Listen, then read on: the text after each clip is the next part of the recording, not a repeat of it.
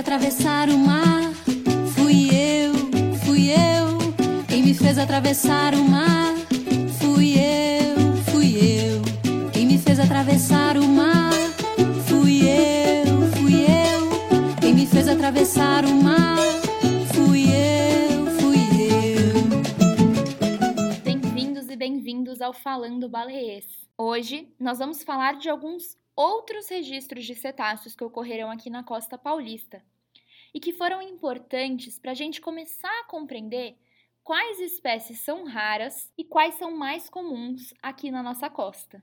E para começar, eu vou falar do maior odontoceto vivente atualmente, os cachalotes. Provavelmente você já ouviu falar do cachalote, porque ele é destaque em uma obra publicada em 1851, que ficou mundialmente famosa com o nome de Moby Dick. Realmente, esses animais são muito grandes. Os machos podem alcançar até 18 metros de comprimento, e as fêmeas chegam até 13. O nome cachalote pode ter diversas origens, mas eu gosto de uma que se refere à cachola desses animais até porque o tamanho da sua cabeça pode chegar a um terço do comprimento do seu corpo inteiro.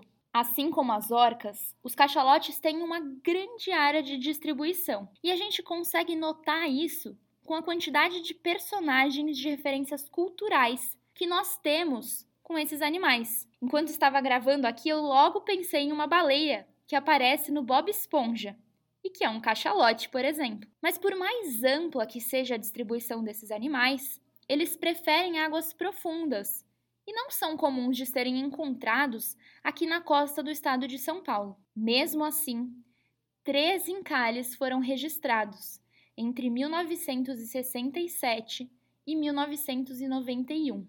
Durante aquele levantamento feito pelo professor Marcos, com matérias e fotos de jornal, ele encontrou registros desses encalhes. Em um desses casos, em 1991, foi encontrado um macho de cachalote com cerca de 15 metros de comprimento, encalhado em Peruíbe. Como o alvoroço foi grande, a prefeitura decidiu enterrar a carcaça ali mesmo. E você vai se surpreender em saber que a carcaça permanece lá, mesmo após 30 anos. Ainda existe uma disputa judicial sobre quem tem o direito de desenterrar e exibir a sua ossada. E já que estamos falando de ícones da cultura popular, por que não contar sobre os registros da orca na costa paulista? Um dos primeiros relatos comprovados foi relacionado a uma avistagem de um juvenil no canal de São Sebastião em 1988. Anos depois, foram recuperadas fotografias que apontavam para a presença de um macho e uma fêmea próximos da divisa com o estado do Rio de Janeiro. Como os cachalotes, as orcas ocorrem em grande parte do planeta.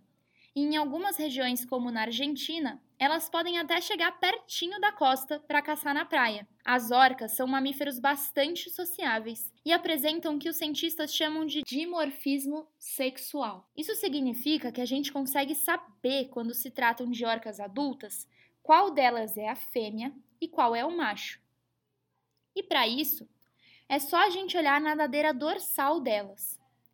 Nos machos adultos, ela pode medir até 1,80m, enquanto nas fêmeas, as nadadeiras são falcadas e medem no máximo 90 centímetros de altura.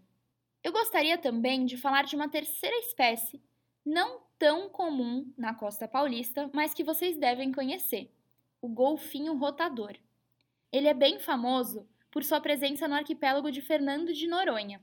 Mas você sabia que já houve registro dessa espécie aqui na costa paulista? Em 1993, houve a notificação dessa espécie em um evento de captura acidental no litoral norte do estado de São Paulo. Essa espécie tem a distribuição alocada a áreas oceânicas, tropicais, subtropicais e temperadas. Agora, você sabe por que eles são chamados de golfinhos rotadores? É que quando eles saltam, eles podem girar em torno do eixo central do seu corpo, ou seja, em um movimento lindo de rotação. E para finalizar o episódio de hoje, eu vou comentar sobre uma quarta espécie de odontoceto que não é tão comum de ser encontrada na costa paulista, o golfinho comum. Bom, Ele recebeu esse nome porque é muito comum em todas as bacias marinhas, em águas oceânicas tropicais, subtropicais e temperadas.